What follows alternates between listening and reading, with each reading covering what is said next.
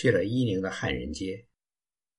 汉人街无汉人是伊宁所说的几大怪之一，因为那里是当地民族做生意的地方，汉人并不多。沿着汉人街往东走，便是当地民族的聚居区，各方面的设施都比伊宁市区差很多。伊宁铁路此时尚未开通，而喀什十年前就通了火车，伊宁并没有因此受到更多的保护，甚至喀什还保留着一个老城，伊宁却连老房子都看不到。两个城市隔着几百公里宽的天山。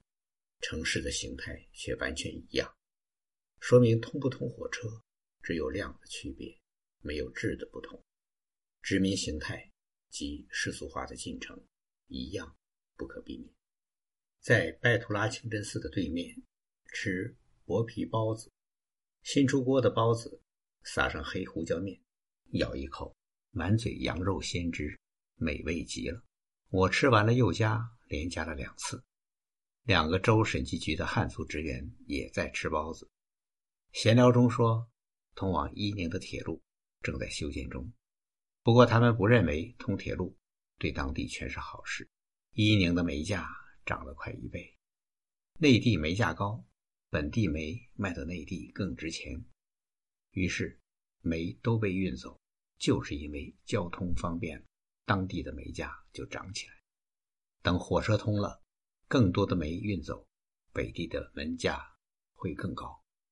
到伊犁河边，对岸能看到天山。这个季节的水，水大河宽。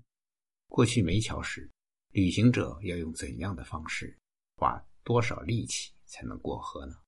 现在有了桥，只需徒步十分钟。河边有几座维族餐厅，可以吃饭看河景。时间还早，尚未营业。工作人员睡在拼起来的椅子上。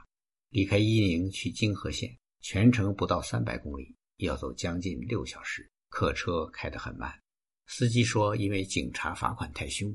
果子沟口有个客车管理点，所有的客车都得在那儿停车办手续。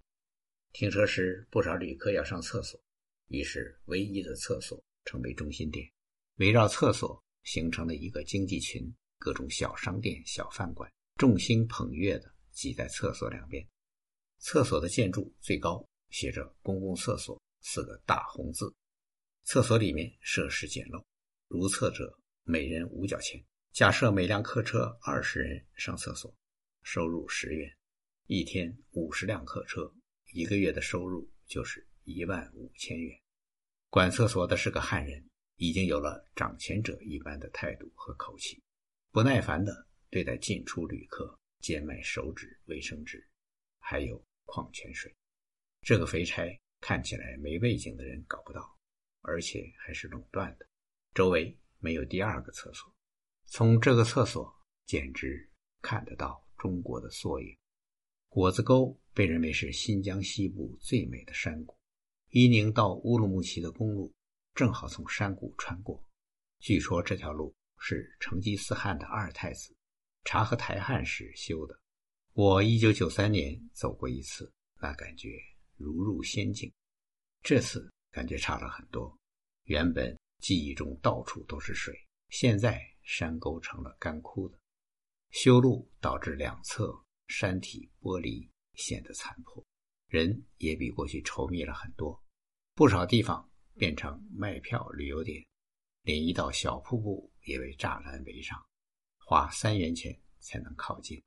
一路地名叫二台、三台、四台、五台，是按古代驻军烽火台形成的地名。赛里姆湖被称作三台子海，当然只是汉人这样叫。当年我曾开车环绕赛里木湖，夜宿湖边，那时湖边放牧着成群的骆驼。现在绕湖路。已经被大门拦上收钱，只有靠公路的湖岸无法封闭，又脏又乱，毫无吸引人之处。邻座是个四川人，十几年前就在伊宁施工，全家的户口也搬来了。